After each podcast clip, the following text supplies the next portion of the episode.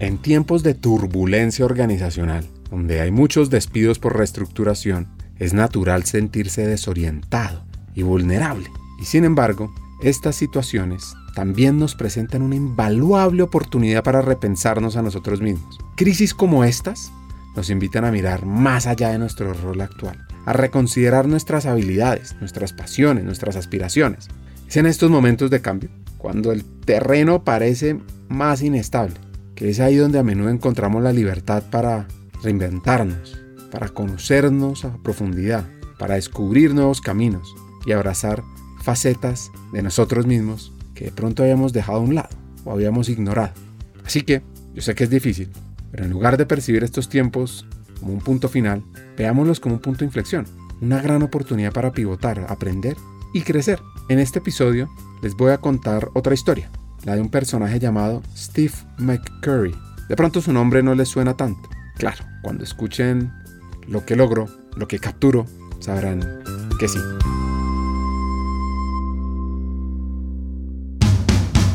Bienvenidos a Hackers del Talento, el podcast que busca cambiar el juego por lo humano.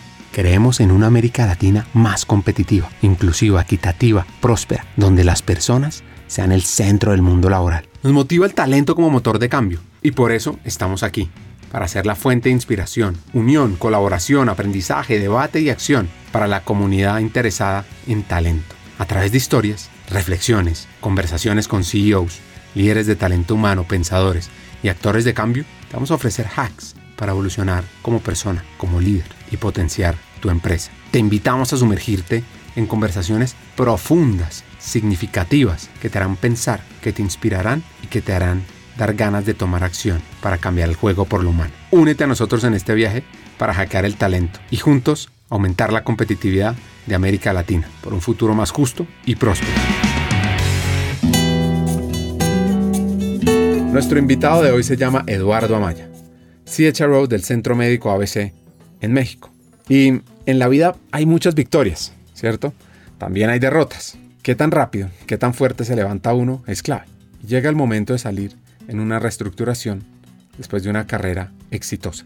Sí, la verdad es que para mí fue un golpe fuerte cuando salí de Real. Yo siempre he tenido, tuve trayectorias, la verdad es que muy, muy interesantes. He trabajado en muchas industrias. Empecé en, autopartes, después me fui a cementos, concretos, a la industria de la construcción, después me fui a la industria de alimentos, después me fui a la industria química, donde estuve mucho tiempo, en agroquímica, y después me fui a consumo. Y la verdad es que disfruté muchísimo consumo. Yo creo que las industrias en las que he estado es la que más me ha gustado. Consumo por la velocidad con la que pasan las cosas, por la flexibilidad, la creatividad que tienes que tener. Y bueno, pasé por un tiempo por Cuervo, como platicábamos antes, y después entré a L'Oreal, una empresa, la verdad es que apasionante por sus marcas, por sus productos, por las industrias en las que está. Y lo estaba disfrutando mucho, ¿no? Ahí me tocó vivir la pandemia, una etapa profesional súper difícil, súper dura, como para todos mis colegas de, de recursos humanos, de talento humano, que seguramente vivieron lo mismo y para muchas otras áreas de la organización. Pero fue una etapa muy dura y bueno, al mismo tiempo era una etapa en la que estaba yo aprendiendo y disfrutando mucho. Y como bien dices, ¿no? El octubre del 2021 me toca salir por una reestructura y eso me mostró una etapa, me mostró, me enfrenté en algo que nunca había experimentado, que era pues el quedarme sin trabajo, el tener que decidir qué quiero hacer después, si irme por mi cuenta, traía ya prácticamente casi 30 años de experiencia en recursos humanos, tenía yo certificación de coaching y, y la verdad es que el coaching lo disfruto muy y ya lo estaba yo haciendo, pero de repente pues encontrar esa disyuntiva de qué hacer, la verdad es que tuve suerte, estuve muy poco tiempo fuera de una organización. Y en el poco tiempo que estuve me tocó firmar un par de contratos, uno de consultoría para hacer coaching ejecutivo a un equipo directivo en una organización, otro para hacer una búsqueda ejecutiva. Y la verdad es que son cosas que descubrí por necesidad, pero que disfruté, me di cuenta que, que lo sé hacer, que lo sé hacer bien y que me gusta, pero en poco tiempo surge esta oportunidad de entrar a una nueva industria, una industria en la que nunca me imaginé estar, la industria de la salud, trabajando en, en un hospital. Y me pareció interesante el reto. La verdad es que entré sin saber bien a, qué me iba a enfrentar, sin saber bien qué es lo que iba a hacer. Como que yo pensaba, aunque no lo había racionalizado como tal, pensaba que recursos humanos, que talento humano es más o menos similar. Como te decía, yo había estado ya en diferentes industrias. Por supuesto, cada una tiene su particularidad, pero en términos generales, pues estás hablando de gente, estás hablando de pues necesidades que las organizaciones tienen más allá del giro en el que se mueven. Pero la verdad es que llegar a un hospital ha sido una revelación para mí, ha sido algo completo completamente diferente, es un mundo que era totalmente desconocido y que hasta que lo experimentas, hasta que lo vives estando dentro, te das cuenta de las diferencias tan grandes que hay, ¿no? El tratar con médicos, además por el tipo de esquema de la salud privada en México, es muy diferente quizás a lo que suceda en Estados Unidos o en Europa o en otros países, inclusive en Sudamérica, pero aquí los médicos es el hospital, creo yo, no porque ahora esté ahí, sino así lo consideraba desde antes el hospital, el mejor hospital en México y uno de los mejores en Latinoamérica. Pues en buena medida la gente acude porque va siguiendo a un médico, porque va buscando a un doctor, a un especialista. Y ese especialista no es empleado de nómina, no es empleado del hospital. Sin embargo, está ahí 12 horas, 18 horas trabajando en el hospital. Entonces nosotros como área de talento humano tenemos que darle servicio también a ellos. Y lo decimos en plan de broma, pero también en plan serio. En otras organizaciones en las que he estado, pues tienes cuatro, cinco, seis, diez personalidades difíciles, personalidades como de diva. Aquí estás rodeado, son 2.500 médicos y donde todos son unas divas, donde todos se creen que tienen poder absoluto y derechos absolutos porque tienen sus especialidades, porque tienen años y años de estudios. Lo veo ahora con mi hijo que está estudiando medicina. Jamás había visto estudiar tanto a nadie y la verdad es que apenas está empezando. Entonces, respetos para los médicos. Es una profesión que realmente siempre he admirado y respetado mucho y ahora que estoy en un hospital mucho más, pero la verdad es que al mismo tiempo pues se crea una organización en donde existe mucho el, como se dice en inglés, el entitlement, ¿no? El que tienen el derecho pues, por toda esa escolaridad que tienen, por toda esa preparación que tienen y que siguen preparándose cada día y porque están salvando vidas y porque es el rol, sí, el más importante, pero sí, pues como te decía yo, los pacientes, por no llamarle clientes, los pacientes los van buscando a ellos, ¿no? Pero una vez que se hospitalizan, otra columna vertebral de la organización son las enfermeras, también las enfermeras es otro mundo. Aquí, pues todas esas posiciones son sindicalizadas, entonces tienes un sindicato muy fuerte, muy poderoso, con mucha preparación también. Jamás había estado, más había tenido relación con un sindicato con tanta preparación. La líder sindical tiene maestría, pues el grado equivalente casi a un doctorado en coaching, en relaciones humanas y todos sus líderes sindicalizados también tienen posgrados en coaching ontológico, pues sí, en ciencias eh, humanas y la verdad es que el hablar con ellos, el discutir con ellos de tú a tú, la verdad es que es bien interesante, también es muy retador, es difícil, entonces eso complica al mismo tiempo también el entorno y tienes a los administrativos y esta es una organización sin fin de lucro que tiene eh, un patronato. Entonces, vaya, es todo un ecosistema muy diferente, mucho más complicado y mucho más retador a los que había estado en las organizaciones anteriores y donde además no sabía yo, ahora que tengo un año, prácticamente poco más de un año, conozca mucho de, la medicina. Entonces, no es tan fácil hablar sobre negocio con médicos, con las enfermeras, porque pues yo no sé de cateterismo, no sé de oncología, no sé de cardiología. Entonces, todo eso te pone en una desventaja que pues tienes que como recursos humanos, como talento humano, pues venir de atrás para hacerte de una credibilidad, para agregar valor. Y bueno, pues ha sido algo bien, bien interesante en mi carrera. Nunca pensé que después de 30 años tenía tanto que aprender en temas eh, de recursos humanos y ha sido muy interesante y muy edificante al mismo tiempo, ¿no? Una reflexión cuando eres el más pequeño de seis hermanos. Viene a continuación. Y ojo a esta aventura en Acapulco. Fíjate que, eh, como te digo, yo soy el más joven, el más chico de seis hermanos. Ahora ya todos, pues evidentemente mayores. Pero cuando éramos chicos, cuando éramos muy jóvenes, la diferencia de edades era muy, muy grande, ¿no? Entonces yo te podría decir, la que está más cerca de mí es mi hermana, es la única mujer. Ella tiene tres años más que yo y después de ahí empiezan a ser pues, mis hermanos. Pues él sigue, me lleva cuatro años y así hasta el más grande que me lleva diez años. Entonces la verdad es que yo de, de joven, niño, prácticamente todos mis recuerdos son más bien con amigos, como que crecí de cierta manera lejos de los hermanos, era yo como su juguete, era yo como su muñequito, pero en realidad anécdotas y recuerdos, en realidad los tengo más con amigos, más que con hermanos. Ahora que veo, yo creo que mi papá era de los primeros que tenía estas cámaras Super 8, inclusive de otra tecnología antes que esa, pero de repente llego a ver algunos videos y por supuesto que veo que era yo, pues el, digo, el juguetito de todos y, me, y era el consentido de todos pero bueno, pues después de un rato me votaban y se iban con sus amigos, evidentemente. Entonces, como que mis anécdotas con la familia, con los hermanos son pocas. Creo yo que eso ha marcado mucho cómo soy. Yo me considero una persona muy independiente, muy autónoma, porque pues siempre hice lo que quise, francamente, ¿no? Los que ahora tenemos, yo por ejemplo tengo dos hijos, evidentemente en el primero eres muy aprensivo, para el segundo se te quita un poco y para el tercero ya no te acuerdas. Entonces imagínate cuando eres el sexto, ¿no? Entonces yo crecí súper independiente, salía de mi casa casa, me iba todo el día, eran otros tiempos donde evidentemente pues la seguridad era pues otra cosa, no, no era una preocupación como lo ves ahora. Entonces yo me acuerdo, por ejemplo, cuando íbamos a Acapulco, yo me salía temprano en la mañana, me iba todo el día a hacer amigos, me iba de un hotel a otro, a otro, a otro, hasta que pues esos amigos que acababa yo de hacer se iban con su familia, entonces yo me iba a otro hotel, a la alberca de otro hotel y así me iba por todos lados. Una anécdota que recuerdo mucho que les platico a mis hijos y nos da, nos da mucha risa es pues como yo aprendí a esquiar en agua muy joven y él fue porque me, me iba yo con los lancheros en Acapulco, los que rentan las, las lanchas y los esquíes y me iba con ellos, me iba esquiando, me iba, los ayudaba, los acompañaba a cargar gasolina que estaba lejos del hotel donde llegábamos nosotros, entonces me iban jalando en los esquíes y regresaba. Entonces, y luego regresaba ya cuando me daba hambre o cuando se hacía tarde, porque a veces me quedaba por ahí a comer con algún amigo que había yo hecho. Y bueno, mis papás ni cuenta sabían, se, se daban, ni se daban por enterados de dónde había yo estado. Llegaba y les pagaba y el día siguiente hacía lo mismo y pasábamos temporadas largas en Acapulco. Mis papás tenían un departamento por allá. Estoy hablando de, de la época, tendría yo por ahí de los 12 años, 13 años, ya no estaba tan chico. Pero vaya, pues la verdad es que crecí de manera muy independiente y creo que eso me marcó mucho en cómo soy ahora y un poquito de, mi historia, pues tanto en lo personal como en lo profesional, creo yo. Le encantaba jugar al fútbol, aunque no era el mejor. La pasaba genial. Y de vez en cuando se metía en una que otra pelea. La pregunta es si él era quien arrancaba la pelea o era el solidario con los amigos.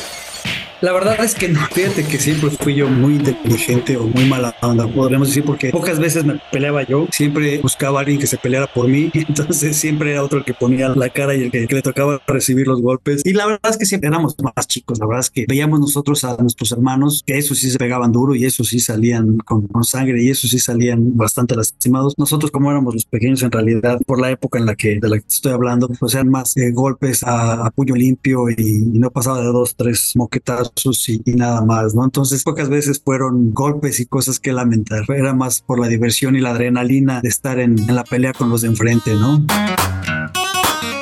La inspiración del trabajo llegó por su padre y por los logros que alcanzaban sus hermanos. Sobre todo, él los veía avanzar y progresar y por supuesto que se convertía en parte de su sueño. Pues yo creo que siempre el estar viendo a mis hermanos, como te digo, todos son mucho más grandes que yo, entonces empezaron a trabajar mucho más bueno, cuando yo era muy chico y yo el verlos cómo iban empezando a trajearse y a ir a una oficina, cómo iban, pues cómo iban subiendo de posición, cómo iban ya comprándose su cochecito, cómo iban pues prosperando. La verdad es que todos somos una familia muy muy unida, todos vivimos pues, hasta que nos corrieron prácticamente nuestros papás de casa, todos mis hermanos salieron de casa muy grandes, entonces vivíamos de una manera muy cercana. Entonces el yo irlos viendo crecer y irlos viendo desarrollarse, como que siempre me hizo aspirar a lograr hacerlo yo, ¿no? Entonces el ver cómo el más grande se iba, el, el que sigue, cómo les empezaba a ir bien y empezaban a generar los recursos económicos, la verdad es que siempre me inspiró para yo hacer eso, ¿no? Entonces yo desde muy joven, yo empecé la carrera en el 89, antes inclusive de saber, digamos, en los primeros semestres, yo todavía no sabía lo que era recursos humanos, todavía no sabía lo que era finanzas, todavía no sabía qué era lo que, qué significa, significa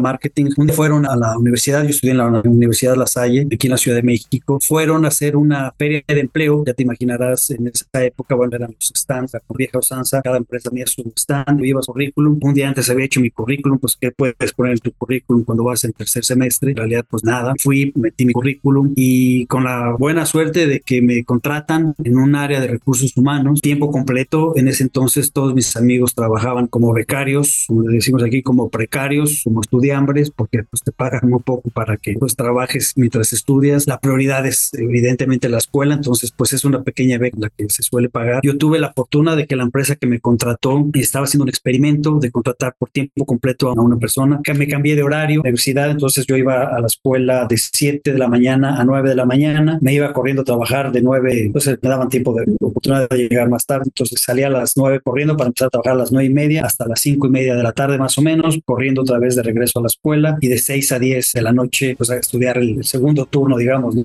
y a esa hora, a las 10 de la noche, pues ir a la, a la casa que vivíamos lejos, entonces pues eran jornadas muy largas y, y, desde joven entonces me fue, la verdad es que me fue muy bien económicamente, me fue muy bien pues en, la, en el trabajo, poco tiempo de ese experimento me contratan ya en otra posición como analista de compensaciones, antes yo era como asistente de recursos humanos haciendo un poquito de todo, me acuerdo que en ese entonces no existía el internet, no existía pues muy poco de computación, entonces era pues alimentar una base de datos datos de una manera muy arcaica para contar, para llevar el headcount, el control de headcount. Y bueno, después me promueven un poco tiempo como analista de compensaciones y ahí empieza mi carrera en recursos humanos. Como te digo, pues eso fue en el 92, si no mal recuerdo, y desde ahí empecé en, en compensaciones, en recursos humanos. Me gustó. La verdad es que te he de confesar que siempre me jaló el área comercial, siempre me jalaron otras áreas. Sentía que recursos humanos no era lo mío y entonces por ahí de cuando termino la carrera, después ya de, de algunos años de haber estado trabajando en recursos humanos, al terminar la carrera decido moverme, decido que recursos humanos no es lo mío y me voy a trabajar a una empresa que se llamaba en ese entonces Price Club aquí en México, hoy Costco, y entré a trabajar en un área de compras, pero me fue muy mal desafortunadamente, muy mal.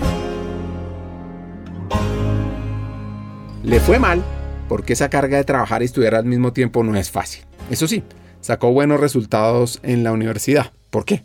Afortunadamente con una persona que también muy joven, que yo creo que con un poquito de inseguridades que no quería yo que creciera y me, me recluye a una función para pasar faxes. En ese entonces existía el fax, entonces no hacía más que mandar faxes todo el día y después de dos meses dije esto no es para mí, me voy. A veces hacía inventarios en la tienda, eh, estaba yo en un área de compras, entonces me tocaba ir a checar precios, a ver inventarios y dije esto no es para mí. En paralelo me buscan de Holcim a Pasco, en ese entonces era Pasco nada más, y una persona que había conocido en mi vida anterior de recursos humanos, me invitan a trabajar, a regresar a recursos humanos. Yo lo pensaba mucho porque, como te digo, siempre pensé que no era yo alguien para, estaba equipado para recursos humanos, pero me regreso porque además era una muy buena propuesta económica, era un ascenso para mí y regreso en el 94 otra vez a recursos humanos y desde entonces ahí me quedé, ¿no? Otra vez a compensaciones, yo soy compensólogo de muchos años y pues me, otra vez me empezó a ir muy bien, siempre económicamente, afortunadamente me fue, yo creo que siempre estuve adelantado un poco para la etapa la que estaba entonces el cochino dinero hizo de las suyas y me, siempre me fue viendo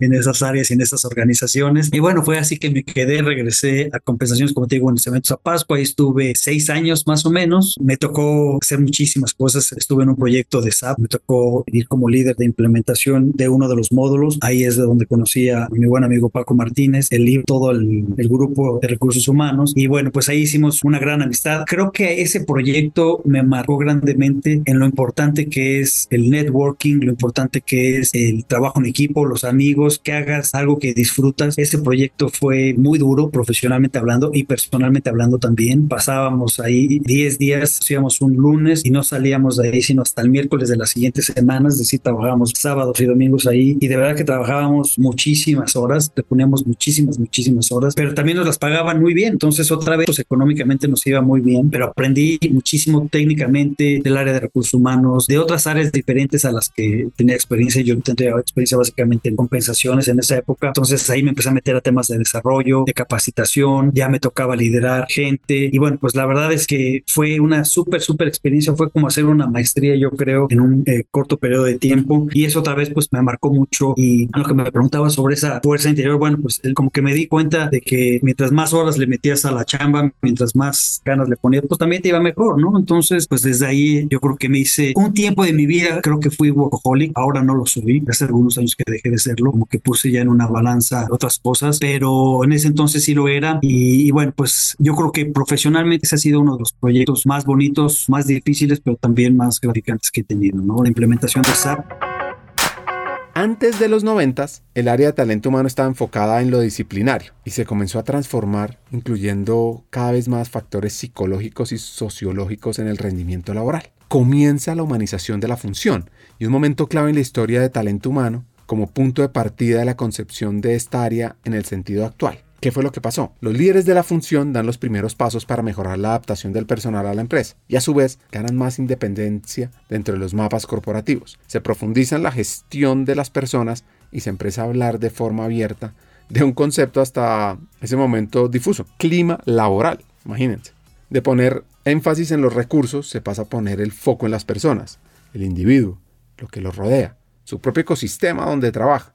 Y aquí muchas áreas de talento humano pierden el sustantivo de recursos humanos y comienzan a denominarse áreas de personas, talento humano, gestión de lo humano. Pues mira, cuando yo regreso de SAP, me di cuenta que de la implementación de SAP de este proyecto, me di cuenta que había crecido mucho profesionalmente y empecé a estar muy inquieto por querer hacer otras cosas, ¿no? Lo malo de esos proyectos es que te, te mueven, te dan una inversión total a muchas habilidades, te desarrollan muchas cosas que no traías y luego te regresan y, si la organización no está preparada, te pone la misma posición en la que estabas, evidentemente te queda chico el puesto, empiezas a aburrirte, empiezas a poner muy nervioso y eso fue lo que me sucedió a mí. Entonces yo decidí, quería hacer otras cosas, un poquito para calmarme y un poquito también para seguir fomentando mi desarrollo ahí en, en la empresa. Me mandan cubrir un embarazo de alto riesgo, una gerente de recursos humanos en un lugar recóndito de, aquí de la República Mexicana que se llama Macuspana, Tabasco. Me mandan para allá como gerente de recursos humanos interino y me toca llegar y era en un momento, tú no, quizás no lo recuerdes, no lo sabes, pero en 1994 estalla una, pues una supuesta revolución y digo supuesta porque en realidad afortunadamente no, no se da pues de manera masiva o no, no agarra tanta fuerza como que se convirtió en una revolución más por internet que fue cuando el Ejército Zapatista de Liberación Nacional se declara en armas contra el gobierno en el 94. Surge precisamente de esa región, en el sureste mexicano, ¿no? En Tabasco, en la sierra por ahí. Y la planta a la que yo fui era una planta cementera, entonces son extensiones muy grandes. Hay una cantera muy grande, entonces, bueno, pues ahí es, digamos que se dinamita la cantera, sacas la piedra, pues pasa lino y después pasa al horno y sale el cemento, ¿no? De manera muy simplista dicho. Pero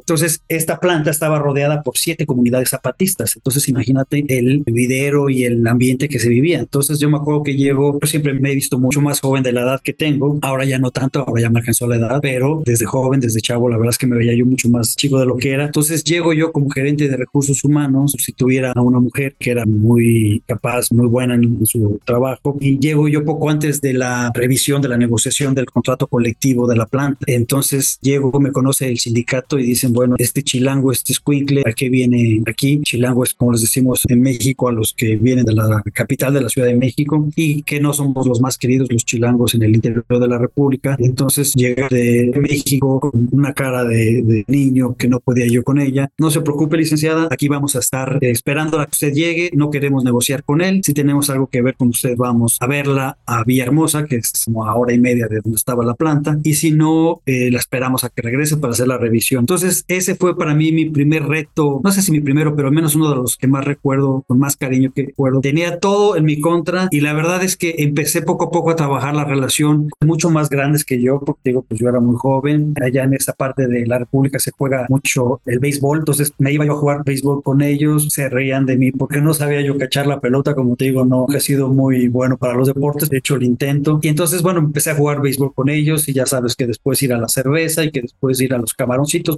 se come mucho marisco, entonces pues empecé a crear una relación poco a poco con ellos, creo que una de mis fortalezas precisamente ha sido el crear relaciones siempre con la gente y lo logré ahí y empecé, creo que no basta el tener una buena relación con la gente, también se tiene ellos que dar cuenta de que sabes y que, que les solucionas sus problemas. Entonces, pues empecé así a trabajar con ellos, empezaron a ver pues lo que yo prometía lo cumplía, que no prometía de más, porque creo que un error muy grave cuando estás negociando y cuando estás negociando con un sindicato es prometer cosas que no vas a poder cumplir. Creo que es mejor el decir desde un principio que no puedes, que vean que eres de palabra. Entonces, desde ahí lo empecé a hacer. Y entonces me fui ganando su confianza y después de los más o menos ocho meses que estuve con ellos, me tenía yo que regresar porque ya regresaba la persona que estaba yo reemplazando y el sindicato le pedía por favor no me dejara ahí, que me tuviera no como gerente, esa posición está tomada, pero como a nivel jefatura, que es un nivel abajo, y me ofrecen que me quede a nivel jefatura, pero para mí era una posición que ya no era interesante porque ya la había realizado. Después de, de los retos, porque eso que te platico de la parte de relaciones laborales es uno nada más de los retos que tuve. Déjame te platico una anécdota también recuerdo con mucho cariño ahora, pero en su momento la verdad es que sí estaba asustado. Esta planta la toma por una disputa por un pedazo del terreno, un camino que pasaba por la planta, que la empresa decide cerrar por alguna razón que no recuerdo, pero cerrar el paso a las comunidades que estaban alrededor. Entonces las comunidades se ponen de acuerdo y cierran todos los accesos a la planta. Entonces dan unas horas para que salga la gente, los trabajadores y cierran todos los accesos después. Y como yo estaba como gerente, me toca quedarme dentro de la planta junto con los otros gerentes y nos quedamos 8 o 10 personas en la planta y deciden cerrar los accesos tanto para salir como para meter cosas. Entonces pues teníamos nuestro comedor ahí. Yo en ese tiempo vivía en la planta y entonces pues me tocaba nada vivir en la planta y no poder salir, pero empiezan a escasear los alimentos porque pues, ya no daban los proveedores a subir de materia prima para que los que estábamos dentro pudiéramos subsistir. Si es que después de tres o cuatro días se empieza a poner muy tensa la cosa y la empresa tiene que contratar helicópteros para que lleguen volando y nos saquen a todos de, de la planta y podamos entonces salir. Entonces imagínate yo, pues en ese entonces tendría yo pues veintitantos años, haber vivido una experiencia así, que te digo, ahora recuerdo, me da un poco de risa, pero el haberla vivido ahí, estar encerrado, con pocos alimentos, con toda la atención, que además la rodeaban y estaban en armas, o sea, era gente con fusiles, veíamos nosotros por las cámaras de seguridad y gente con armas, gritando consignas contra la empresa. Entonces, la verdad es que fue un momento bastante, bastante tenso. Y otra vez, bueno, pues son de las cosas que recuerdo de esa etapa con mucho cariño, retos que te hacen crecer por la buena o por la mala, que cuando regresas nuevamente a donde estabas, pues te empiezas a sentir que te queda, que te queda chico el puesto o que te empieza a faltar algo, ¿no? La adrenalina, que te empieza a faltar lo que, lo que viviste, aunque sabías que era algo interino, ¿no? Entonces regreso a la Ciudad de México y regreso otra vez a mi puesto anterior y decido que ya es momento de salir. Estaba yo muy bien pagado, muy, muy bien pagado y decido irme por menos dinero a una empresa mucho más pequeña, una empresa transnacional también, una empresa irlandesa de alimentos que le tengo mucho cariño también. Y ahí es que me voy ahora sí a mi primer posición gerencial de recursos humanos, a crear un departamento de recursos humanos. Llego yo en un momento en que esta empresa no tenía departamento, no tenía función de recursos humanos, era todavía pequeña aquí en México y me toca crear la función, cambiarla de fuera solamente un departamento de nómina donde dotabas, pagabas y corrías a la gente, a llevar toda la función. Entonces fue bien interesante también esa parte de mi desarrollo personal y profesional fue muy grande porque además implicó un cambio de residencia. Fue mi primer cambio de residencia formal, aunque siempre había estado viviendo en estos proyectos que te platico. Había estado viviendo en Macuspana, que era, como te digo, un lugar bastante inhóspito. Ahí es donde había sentido los calores más grandes, 45 grados centígrados. Y, la verdad es que fue una época muy dura, pero, pero como que siempre sabía yo que iba y regresaba a mi ciudad de origen, ¿no? A mi lugar de origen. Entonces, cuando me cambio de empresa a esta empresa irlandesa, se hace mi primer cambio de residencia. Digo mi primero porque después vinieron muchos más. Yo fui a vivir a Irapuato, Guanajuato, recién casado. Nos casamos, mi hoy esposa, en ese entonces mi novia, nos casamos y nos vamos a Irapuato sin hijos. Nos vamos a esta función. Ella tiene que renunciar. Ahí es cuando ella pues decide sacrificar su carrera profesional. Se va conmigo. Nos vamos a Irapuato, otro lugar no lejano. Este está en el centro de la ciudad, pero no había nada en esa época. Nuestros fines de semana eran salir a dar la vuelta por los pasillos de un supermercado, pues no había nada más que hacer, tomar el coche e irnos a otra ciudad, León, Guanajuato, que era la más, o es la más desarrollada en esa época. Y bueno, pues entonces nos sobraba mucho tiempo y nos dedicamos a hacer hijos también nosotros, nos dedicamos a tener familia. Entonces ahí nacen mis hijos en Irapuato. Yo estoy con esta empresa desde principios del 2000, finales del 2004, un poquito menos de cinco años, y regreso a la Ciudad de México nuevamente con la familia. Para mí la organización, la empresa donde más he crecido y donde más me he desarrollado personal y profesionalmente, una empresa química, empresa alemana, VAS.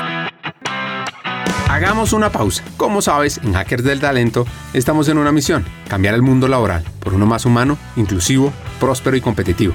No lo podemos hacer solos, para nada. Necesitamos tu ayuda. Te invitamos a compartir este episodio con una persona, con alguien que quieras, con alguien que sientas que puede aprender, que puede evolucionar con los hacks que compartimos en este episodio, porque juntos vamos a inspirar a más talentos a sumarse a este movimiento de humanizar América Latina. Y si quieres unirte, si quieres profundizar y estar a la vanguardia, suscríbete al podcast, síguenos en LinkedIn para recibir noticias diarias, suscríbete en nuestra página hackersdeltalento.com al newsletter Cartas al Talento. Y no te pierdas la oportunidad de marcar la diferencia en este mundo laboral y así transformar la vida de millones de personas.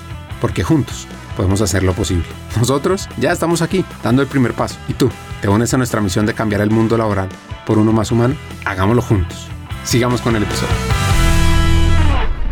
¿Cómo fue ese conflicto antes de seguir con la historia? Pues mira, la verdad es que no había un manual, digamos, que dijera cómo hacerlo. Mucho era, pues yo, yo estaba, insisto, creo que muy adelantado por la edad, experiencia que tenía muy adelantado para tener esa responsabilidad, pero pues me tocaba estar con los líderes y nos juntábamos, todos vivíamos ahí, le llaman la colonia, todos vivíamos ahí alrededor de la planta, en la parte que no estaba cerrada, digamos. Entonces íbamos y veníamos, pero pues prácticamente estábamos todo el tiempo juntos, ¿no? Nos íbamos a descansar en las noches, pero regresábamos a monitorear los, las cámaras cámaras de vigilancia, asegurar que la planta siguiera funcionando, porque, bueno, nuestros procesos industriales tan complejos y con un horno, por ejemplo, tan grande, pues cuesta mucho el apagarlo y volverlo a prender, ¿no? Entonces no sabíamos cuánto iba a durar este conflicto. Entonces, pues era mantener la operación de la planta, la gente que estaba ahí, el tranquilizarlos. Como función de recursos humanos, pues me tocaba asumir un rol de liderazgo, tranquilizar a la gente que estaba adentro. Cuando tú mismo estás por dentro de un montón de miedo, entonces es bien difícil, pero tienes que disasociar, ¿no? Surgen esas competencias, esas cualidades que a veces no sabes quién es, pero bueno, pues no era más que estar platicando, más que estar manteniendo la cabeza ocupada, la mente ocupada en el trabajo, en la operación, tranquilizar a la gente, en fortalecer el grupo que estaba dentro. Y la verdad es que fue pues una súper experiencia que insisto, sin un manual, sin alguien que te dijera cómo hacerlo, estar en constante con el mundo exterior, con el corporativo, en donde te están dando la seguridad de que, si esto se alarga te van a sacar, como sucedió al final, pero bueno, pues no es más ensayo y error, aprender sobre la marcha y otra vez pues fortaleciendo los, los lazos con la gente, ¿no? Yo te digo que era el más joven del equipo gerencial y bueno, pues entre todos ahí nos ayudábamos y cuando uno empezaba a enloquecer, los otros lo apoyaban y así y viceversa, ¿no? Entonces fueron momentos de gran estrés, pero de gran aprendizaje.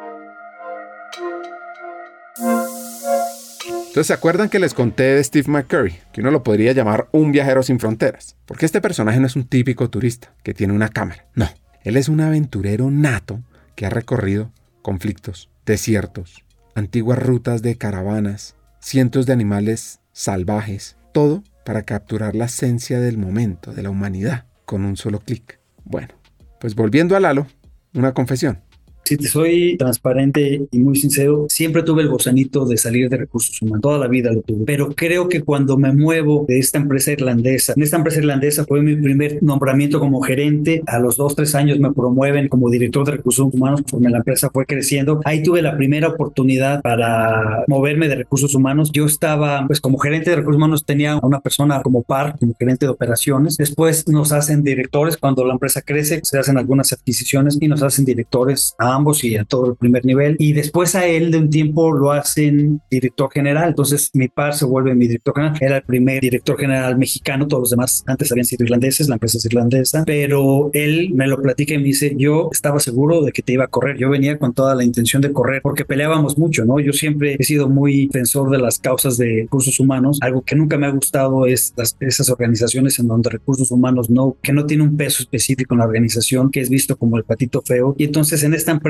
me veían como eso, como alguien que era un mal necesario hasta que fui empezando a hacer cosas, empecé a traer iniciativas, empecé a hacer cosas de talento, de desarrollo, de traer, implementar una estrategia de, en ese entonces todavía no le llamábamos así como employer branding, pero bueno, era lo mismo, ¿no? El posicionarnos en el mercado, en un mercado difícil, en un mercado un poquito aislado, traer talento, ingenieros en alimentos, gente de investigación y desarrollo, y empezar a hacer crecer la organización. Entonces, cuando se dan cuenta del valor que agrega recursos humanos, es cuando empiezan a restar pero yo te digo que en el Inter, esta persona cuando lo promueven como director general, pues inclusive empezaban a correrme y se da cuenta ya como director general de todo el valor que agrega la función de recursos humanos, que cambia su perspectiva tremendamente hacia la función y hacia mí y nos hacemos muy buenos amigos y se da cuenta del perfil que yo tenía en cuanto a relaciones, crear relaciones personales, orientado a resultados, el querer medir constantemente el logro de, de las cosas que yo hacía. Me dice, tú, yo creo que servirías muchísimo para ventas y me ofrece la dirección de ventas internacionales. Sin embargo, a él no lo dejan. A él, su jefe le dice, estás loco, ¿cómo vas a traer al de recursos humanos a hacer ventas, a hacer ventas internacionales? De ninguna manera, no, se quedan recursos humanos. Y después empiezo yo a querer crecer internacionalmente dentro de recursos humanos y pido que me manden a Estados Unidos. Y me dice en alguna ocasión el CHRO global en aquel entonces en Irlanda, me dice, mira, la verdad es que aquí no apoyamos carreras internacionales de recursos humanos, aquí solamente apoyamos carreras internacionales en marketing o en ventas. Entonces yo dije, bueno, pues no es para mí esta organización, yo quiero crecer.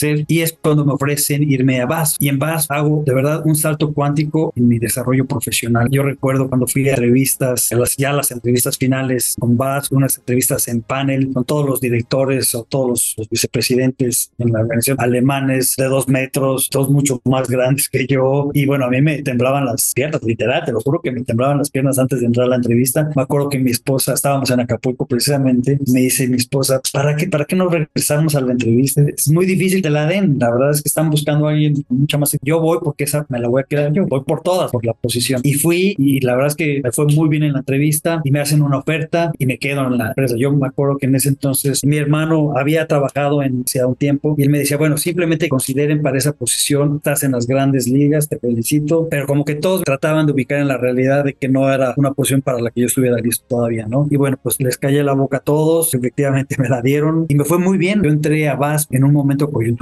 bien difícil para VAS. Acababa de salir el director general en ese entonces, el director de recursos humanos en ese entonces, temas de la operación y había un momento muy difícil para la empresa. Acaba de llegar otra vez a reestructurar recursos humanos, a reposicionar recursos humanos. Como estuvo mucho tiempo eh, sin cabeza de la función, todo el mundo hacía lo que quería, entonces me tocó llegar a, poner orden, poner reglas y otra vez a demostrar que recursos humanos podía ser mucho más que solamente las acciones, las actividades transaccionales que en algunas empresas suelen ver recursos humanos, ¿no? Entonces me fue muy bien, estuve cuatro años ahí en México y después empiezo mi carrera como expatriado. VAS me apoya para crecer, me mandan a manejar todo, compensaciones para NAFTA, para Estados Unidos, Canadá, México y lo que en México llevábamos en ese entonces, que era parte de Latinoamérica, Colombia, Venezuela y algunos países. Y me toca llevar todo compensaciones, todo lo que le llaman ellos performance management, executive compensation y otra vez a Estados Unidos una posición pues que muchas veces me, me decía yo, quizás no estás listo, quizás no estás todavía en ese nivel, pero la verdad es que siempre asumiendo el riesgo, siempre asumiendo el reto. Me tocó moverme en el 2008, en octubre, y recordarás que en esa época es cuando empieza toda la crisis, primero en Estados Unidos y luego a nivel mundial, y yo veía cómo empezaban a cerrar presas, a irse a la quiebra en Estados Unidos, y por lo tanto, pues el efecto dominó, y yo no sabía si me iban a mantener como expatriados, o me iban a regresar a México, pero pues otra vez afortunadamente me, me va muy bien. Estuvo cerca de tres años liderando talento humano para países que no fueran Alemania.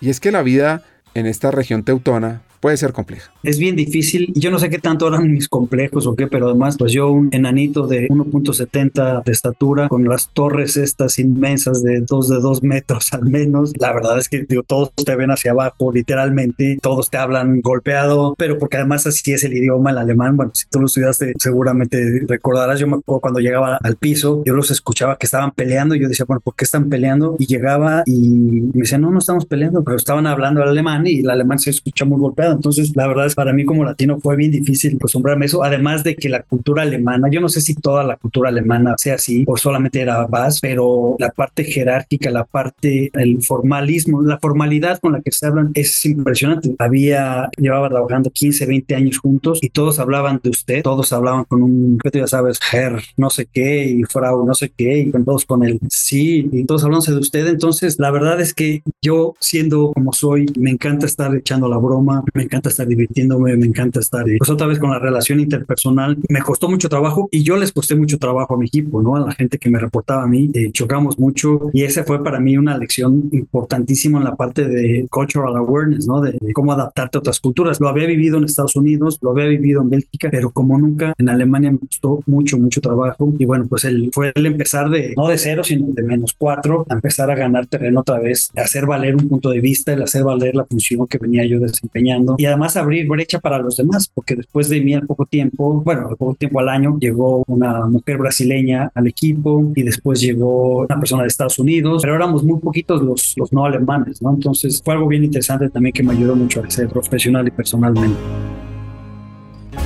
¿Cómo fue el momento de enfrentar esa verdad en casa? Porque muchas veces, no sé si les pasa, cuando uno fracasa, sabiendo que uno tiene el mayor apoyo en la casa, llegar y poner la cara, Recuerdo no una vez que le dije a mi esposa cuando llegué a casa, le dije, nos vamos de aquí, pero estás loco, ¿cómo nos vamos a ir si aquí tenemos la vida perfecta de expatriados, pagan muy bien, tenemos un presupuesto de viajes, vacaciones como nunca, tomas el coche y a unas horas estás en, en otros países y de Europa. Ella vivía muy feliz, entonces cuando yo le dije, los niños les pagaban la escuela en una super escuela internacional, dije, bueno, pues a mí me vale, yo me voy porque ya estoy harto de estar aquí. La verdad es que fueron, además yo no sé si un poquito también el clima y el va a llegar a la oficina y me cerraba ahí. Para mí, el, el, estar en contacto con gente y estar echando la broma y la risa y el café y me cuesta mucho trabajo. Tenías que hacer una cita con una o dos semanas de anticipación con un colega para irte a comer. Mittagspause termin. Tenía yo que mandar. Entonces, para yo llenar mi calendario de, para comer con la gente, pues tenía que dos, tres semanas antes ir poniendo con quién iba a comer a la hora del break de la comida. Evidentemente se me olvidaba, no lo hacía. Entonces, era horrible porque ir a ir a caminar ahí a ver a quién me encontraba para comer en el corporativo, que eran más de 50 mil personas, pues evidentemente es un mundo de de gente. Entonces sí, sí fueron épocas bien difíciles y por eso es que, como decimos aquí en México, se me metió el chamuco y dije, ya no más, me voy de, me voy de aquí, ¿no? Y a pesar de que tenía pues, una vida muy cómoda en una super empresa, decidí que lo mío era, en ese entonces pensaba yo regresar a México. Estoy hablando del 2000, cuando empecé con esto, principios del 2014, yo salí de, de VAS en septiembre del 2014 y me acuerdo que inició un proceso para regresar a México. Tenía yo una mudanza pagada para ir a México, pero al mismo tiempo estaba yo en un proceso para irme a trabajar a una empresa en Singapur. Yo siempre tenía, tuve el gusanito de dedicarme, de vivir en Asia. No te he platicado mi lado B, mi lado B es, soy un amante de la fotografía, entonces empecé a dedicarme cada vez más y más a la fotografía, pero entonces siempre quise irme a tomar fotos a Asia. Yo hice un viaje fotográfico a, a Laos y conocí Vietnam y conocí Tailandia y conocí Singapur, conocí muchos lugares por allá eh, tomando fotos, pero no había trabajado profesionalmente ahí, entonces a mí me llama mucho la atención. Entonces cuando me busca un headhunter para llevarme a trabajar Singapur, pues feliz le digo que sí, pero como no era nada un hecho yo ya había avisado en VAS que me iba, pues yo ya tenía mi mudanza lista para irme a México y conforme fue avanzando este proceso, a la mera hora lo cambian, no fue a Singapur, me dicen, no, la posición va a estar en Dubai, te vienes a Dubai, la verdad es que hablo con mi esposa y le digo, yo creo que a Dubai no nos vamos, no, no, sí, vámonos a Dubai, ¿por qué no? Suena muy bonito. Entonces, un poquito, pues sobre todo ya con el apoyo de mi esposa, porque siempre uno tiene una bola de prejuicios y de ideas preconcebidas sobre el mundo musulmán y Medio Oriente. Yo pensé que ella era la que no iba a querer ir para allá. Y pues cuál fue la sorpresa de que sí lo fue, sí se quiso ir, me apoyó. Y entonces al final pongo mi mudanza para Dubai, tenía las dos, literal, tres semanas antes, dos semanas antes, decido que sí me voy a Dubai, cancelo la mudanza a México y me voy a, Dubai con la familia. Fuimos en septiembre del 2014 y llego a Dubai a una empresa familiar, a una empresa india, a una empresa en agroquímicos, una empresa muy chiquita que en Dubai tenía el corporativo, pero en realidad eh, las operaciones las tenía en todo el mundo, entonces me tocaba viajar muchísimo, pero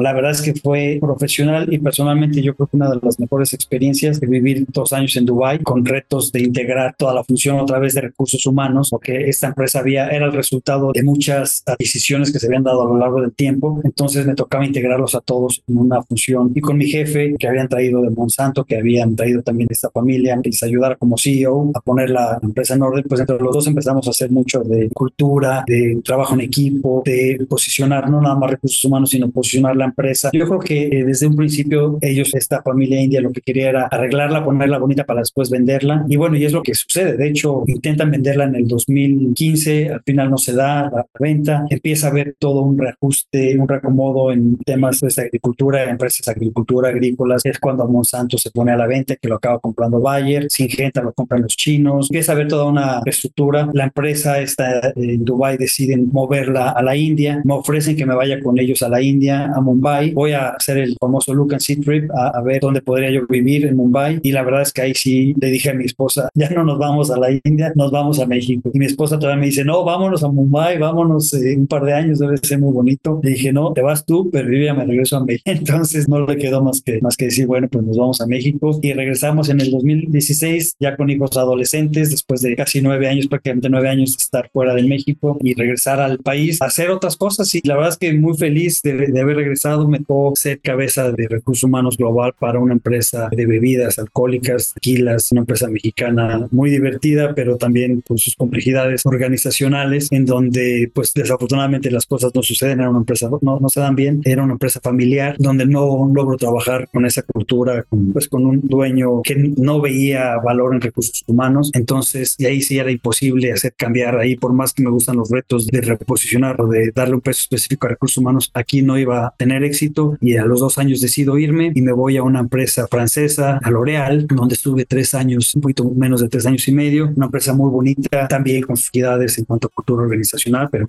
todas las empresas lo tienen. Estoy ahí tres años y medio como cabeza de recursos humanos para México y después hago un cambio bien diferente, que es el, el cambio en el que estoy, en la, la, posición en la que estoy ahora, la organización en la que estoy ahora. Estoy en, en el hospital más grande Todavía no saben sobre la foto que hablo, ¿cierto? Pues les voy a contar otro par de historias de este personaje, Mackie Curry. En uno de sus viajes se fue a la India y resulta que perdió su pasaporte. Imagínense estar en esa situación, ¿no? Y en lugar de entrar en pánico, aprovechó la oportunidad para sumergirse aún más en la cultura local, haciendo amigos y por supuesto tomando algunas de sus fotos más famosas porque pues quién necesita un pasaporte cuando tiene una cámara, ¿no? Y hay otra historia muy interesante que uno la podría llamar combustión espontánea. No literalmente. Pasa que una vez, mientras estaba en Bombay, McCurry vivió un momento clave. Vio como un montón de películas cinematográficas viejas se incendiaban en un lugar increíble. Y en vez de huir del fuego, corrió hacia él, hacia él, mejor dicho, para capturar las llamas que consumían los celuloides. Podría uno decir que es una pasión ardiente por la fotografía. Voy a mejorar mis chistes. Bueno, pues este hacker mexicano llega a L'Oreal, a otro reto cultural, además de sumarle pandemia. A mí me, gustó mucho la idea. Yo siempre quise, desde que estudiaba yo francés en la prepa, y siempre como que tenía yo el gusanito de que quería vivir en París. Nunca sucedió, pero bueno, viví muy cerca de ahí, ¿no? Entonces, cuando me invitan a trabajar a L'Oréal, la verdad es que me encantó la idea del idioma, de la cultura. Y uno tiene el romanticismo de la cultura parisina, digamos, ¿no? La verdad es que fue una, una organización muy bonita. Yo tengo muy buenos recuerdos de ella, pero sí fue una cultura difícil, una cultura de choque, de conflicto, otra vez de muchas horas de trabajo. Y tiene muchas cosas muy bonitas que yo le agradezco mucho a la organización, pero también pues tiene esa parte difícil, la cultura de shock, de confrontación, que ellos mismos están tratando de cambiar. Uno de mis retos era como cabeza de recursos humanos, empujar esa transformación cultural, hacer una cultura mucho más colaborativa, mucho más abierta, de feedback, mucho de back to the basics. Y creo que se dieron muchos avances, no nada más en México, este era un esfuerzo que estaba haciendo la organización a nivel global, pero bueno, como siempre quedaban líderes en ese entonces que no querían hacer el cambio. Y bueno, pues ahí es donde eh, desafortunadamente las cosas no funcionan y salgo yo de la empresa después de tres años y medio ya. No recuerdo, fue en el 2021 después de la pandemia. Me tocó estar toda la pandemia en real, en momentos complicados pues para cualquiera en la función de recursos humanos. Creo que complicados para cualquiera, pero llevar la función de recursos humanos durante la pandemia, la verdad es que fue un reto bien, bien diferente y bien difícil para el que no estábamos preparados nadie. Y bueno, me tocó vivirlo a mí en L'Oreal, otra vez con muchos aprendizajes y con muchas experiencias muy positivas, ¿no?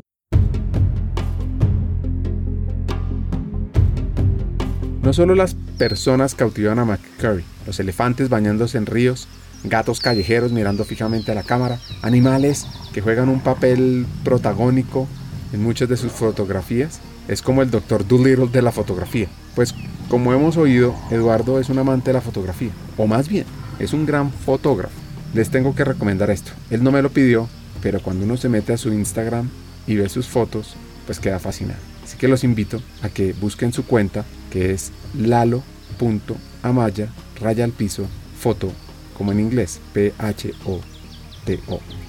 Fíjate que ahí es donde empiezo a meterme mucho más a la parte personal, a ese lado B que platico. Yo en la, ya llevo muchos años tomando foto de manera esporádica. Empecé con muchos retratos por donde vivía yo, la oportunidad que tenía yo de viajar. Tomé yo muchos retratos y después en el 2018 tomo un viaje fotográfico a Perú y ahí me enamoro de la fotografía de naturaleza y de los amaneceres y de los atardeceres y de esas cosas. Yo no sé si es que, que me empiezo a hacer viejo y entonces me empiezo a fijar en las cosas bonitas que pasan allá afuera de la piscina o simplemente las descubro. Y entonces, por ejemplo, en la pandemia, algo que hacía yo, me iba yo, como en ese entonces hacemos ya todos como office obligado, me iba yo a las 6 de la mañana, a veces antes, a 5 y media de la mañana, treparme al edificio más alto de México, al helipuerto, con otros amigos fotógrafos, tomar fotos de los volcanes que están relativamente cerca de la Ciudad de México, en el amanecer, Popo, con las fumarolas, el Iztaccíhuatl, que es otro volcán que está ahí al lado, y empiezo a hacer otras cosas para tener salud mental y empezar a balancear más pues esa parte profesional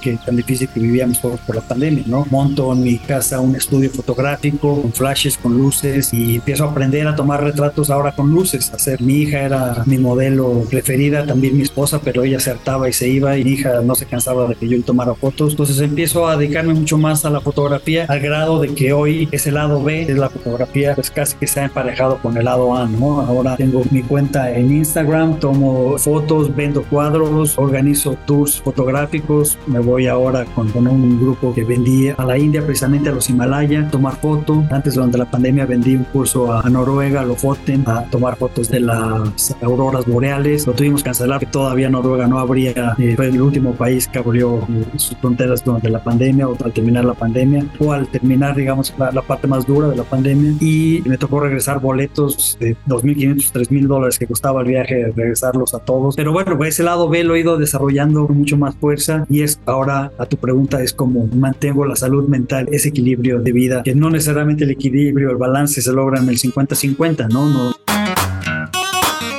Aprender a liderar diferentes tipos de talento para desarrollarlos e impulsarlos, pues es clave. Claro, ahora está en un hospital. Y muchas veces en estos centros médicos hay dos culturas, la de los médicos y el equipo administrativo y de servicio. Y esto hay que tenerlo en cuenta porque es clave para la evolución de cualquier entidad de salud. O sea, la, profesión del médico es una profesión muy jerárquica en un quirófano. Quien es la autoridad máxima, pues eso es un doctor, es un médico. Lo que, es, lo que dice el médico se hace. Entonces, por naturaleza misma de la función, por naturaleza misma de la industria, pues es un mundo súper jerárquico. El 72% de la población de los médicos son hombres. Entonces, también hay sus retos de, de inclusión y de diversidad. Muchos de los médicos, la carrera del médico es una carrera muy larga. Alguien cuando recién termina la escuela, después después de 6, 7, 8 años de terminar de estudiar, empieza una residencia o una especialización que son otros 4 o 5 años y apenas después de, todo ese trayecto apenas empiezan a generar, empiezan a, ser un poquito más independientes. Entonces son carreras larguísimas. Aquí el médico, yo tengo eh, médicos que tienen más de 80 años todavía trabajando y ejerciendo y de manera activa. Entonces, pues eso es algo que no te enfrentas en otras, en otro tipo de organizaciones, ¿no? Entonces, como bien dices, crear cultura en un mundo tan jerárquico, dominado todavía por hombres hombres cada vez es menos y estamos trabajando en esa dirección, pero todavía es preponderantemente mundo masculino, con tantas generaciones como también sucede en otras industrias y en otras organizaciones, pero aquí las carreras son muy longevas. Entonces, vaya, tiene complejidades que no es tan fácil, que son muy diferentes a lados, ¿no? El crear una cultura de colaboración, una cultura de empatía, de vulnerabilidad, de buscar el fin común, es muy diferente a lo que había experimentado en el pasado, ¿no? Pues llegó el momento de contarles la historia de la foto, la historia de la niña afgana. Steve estaba, o más bien, imagínense ustedes a ser como Steve y estar en un campo de refugiados en Pakistán, lleno, lleno, lleno de gente. Y entre la multitud están mirando, se voltean y hay unos ojos de una joven afgana que los atrapa. Es una mirada penetrante, unos ojos verdes que cuando uno los mira cuentan mil historias. McCurry capturó esa mirada y esa foto se convirtió en una de las más icónicas de la National Geographic. Y aquí no para la historia. Hay algo todavía más increíble. Años después, McCurry decidió regresar y buscar a esa niña y la encontró años después. Lo logró. Esa niña afgana ahora es una mujer adulta, pero esos ojos seguían siendo inolvidables. Volviendo a Eduardo, es importante entender en qué está ahora.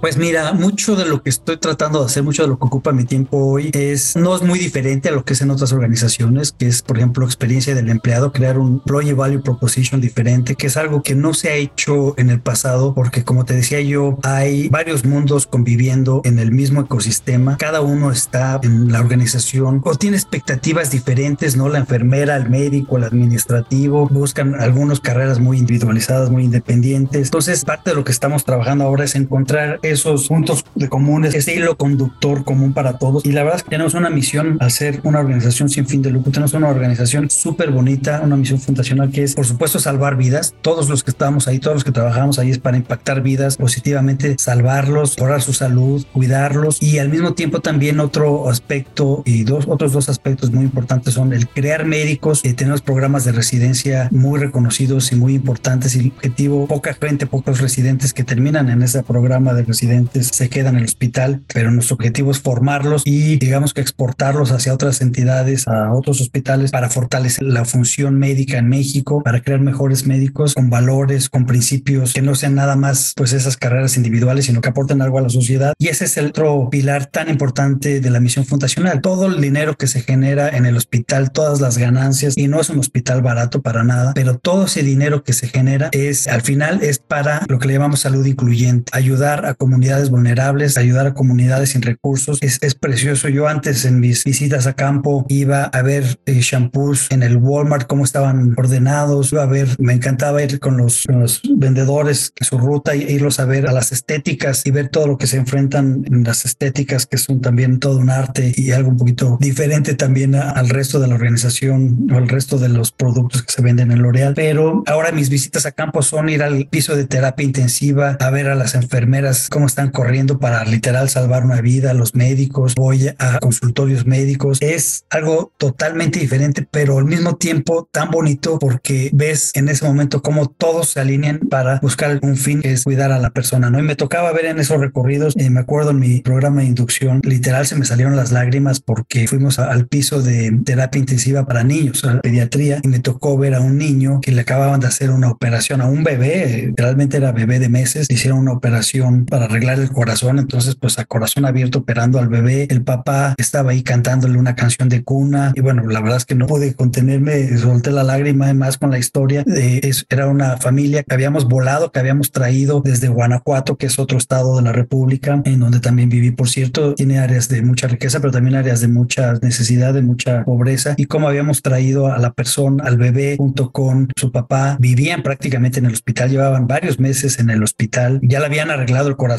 pero que habíamos aprendido en el hospital es que no era nada más arreglarles el corazón y regresarlos a su lugar de origen, porque muchos de esos pacientes desafortunadamente morían. Después aprendimos que un paciente, un bebé de esa edad con que le falla el corazón, le empiezan a fallar otras, otros órganos, entonces había que estabilizarlo y cuidarlo de todos los, todos los órganos y entonces sí finalmente regresarlo cuando ya va a tener muchas más posibilidades de éxito y de sobrevivencia, ¿no? Y todo eso no pagan un peso o pagan quizás algo eh, simbólico y todo eso es gracias al dinero de los que pagamos cuando vamos a ese hospital. Entonces tiene una misión súper bonita y ese es el factor que nos une más allá del puesto, más allá del rol que tenemos en la organización y es parte del Employee Value Proposition que estoy trabajando. De ahí se desprende la experiencia del empleado, obviamente la experiencia, las expectativas que busca un médico son muy diferentes a las de la enfermera, la del administrativo. Entonces, ¿cómo podemos satisfacer esas necesidades? Eso sí, ya un poquito más común a lo que vemos en otras organizaciones, pero aquí está como que más diversificada, más pulverizada por el tipo de roles que tenemos, ¿no? Eso por una parte. Otra de las cosas que estamos trabajando mucho, tampoco diferente a lo que sucede en otras organizaciones, aunque sí, pues con un enfoque quizás más intenso, porque aquí también tenemos necesidades de salud mental muy grandes. Hay mucha gente con burnout, hay mucha gente con problemas de salud mental, insisto, como cualquier organización, pero aquí acuérdate que esta gente que está aquí es la gente que estuvo cuidando a la gente eh, durante la pandemia, se le moría a la gente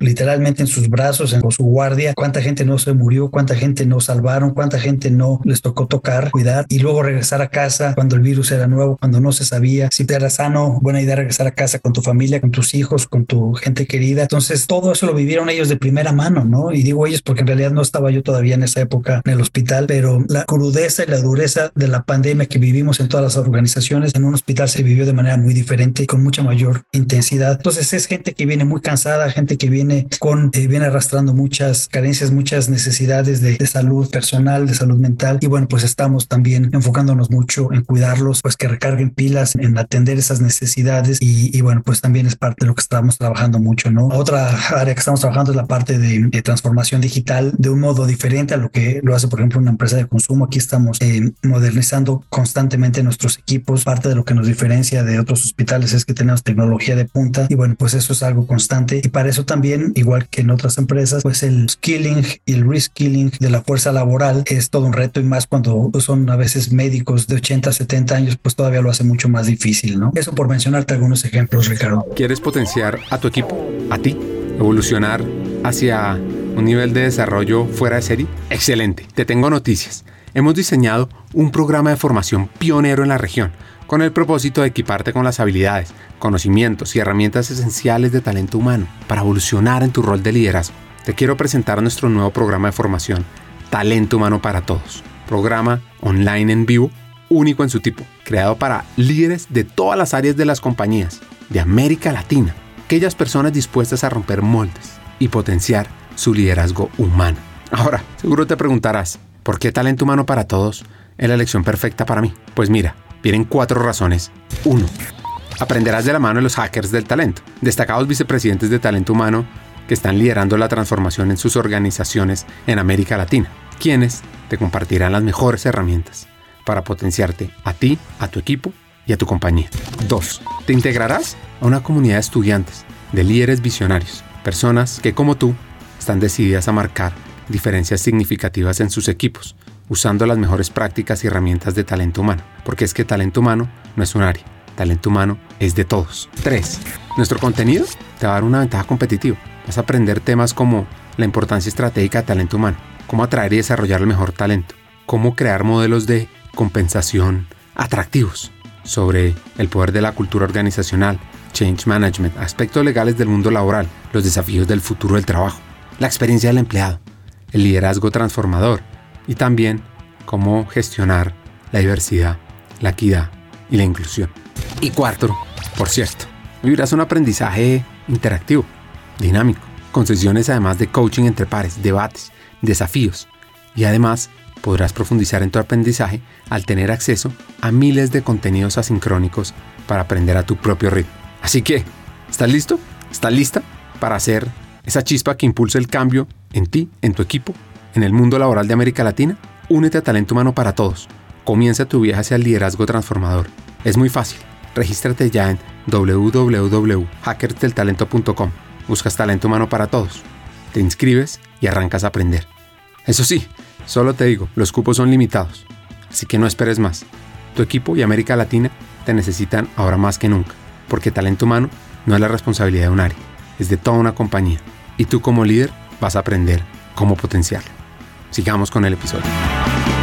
¿Cómo evolucionó la cultura? Con ese famoso dicho de cuidando al cuidador. Totalmente aquí. Nuestro pilar siempre había sido, tradicionalmente en años anteriores, era una cultura centrada en el paciente y seguridad del paciente. Y después eso se amplió, se modificó con los años al paciente y a sus familiares, porque también pues los familiares son los que viven muchas veces el estrés, acompañan al familiar. Entonces ese era el otro foco. Pero lo que nos hemos dado cuenta es que el colaborador, tenemos que cuidar al colaborador, tenemos que cuidar al que cuida. Entonces no siempre había estado en el foco y no porque no nos interesara, sino porque nos desvivíamos por cuidar al paciente y luego el paciente y familiar, pero nos dimos cuenta de que no íbamos a ser 100% exitosos no cuidábamos a los colaboradores de una manera mucho más importante y mucho más palpable para ellos. Entonces, efectivamente, como bien dices, toda la redefinición o toda redefinición de procesos para satisfacer la experiencia de los colaboradores en un hospital, por eso ha sido un reto, la verdad, o está siendo un reto tan interesante y tan enriquecedor para mí, a pesar de que lo había hecho, lo había experimentado en otras industrias.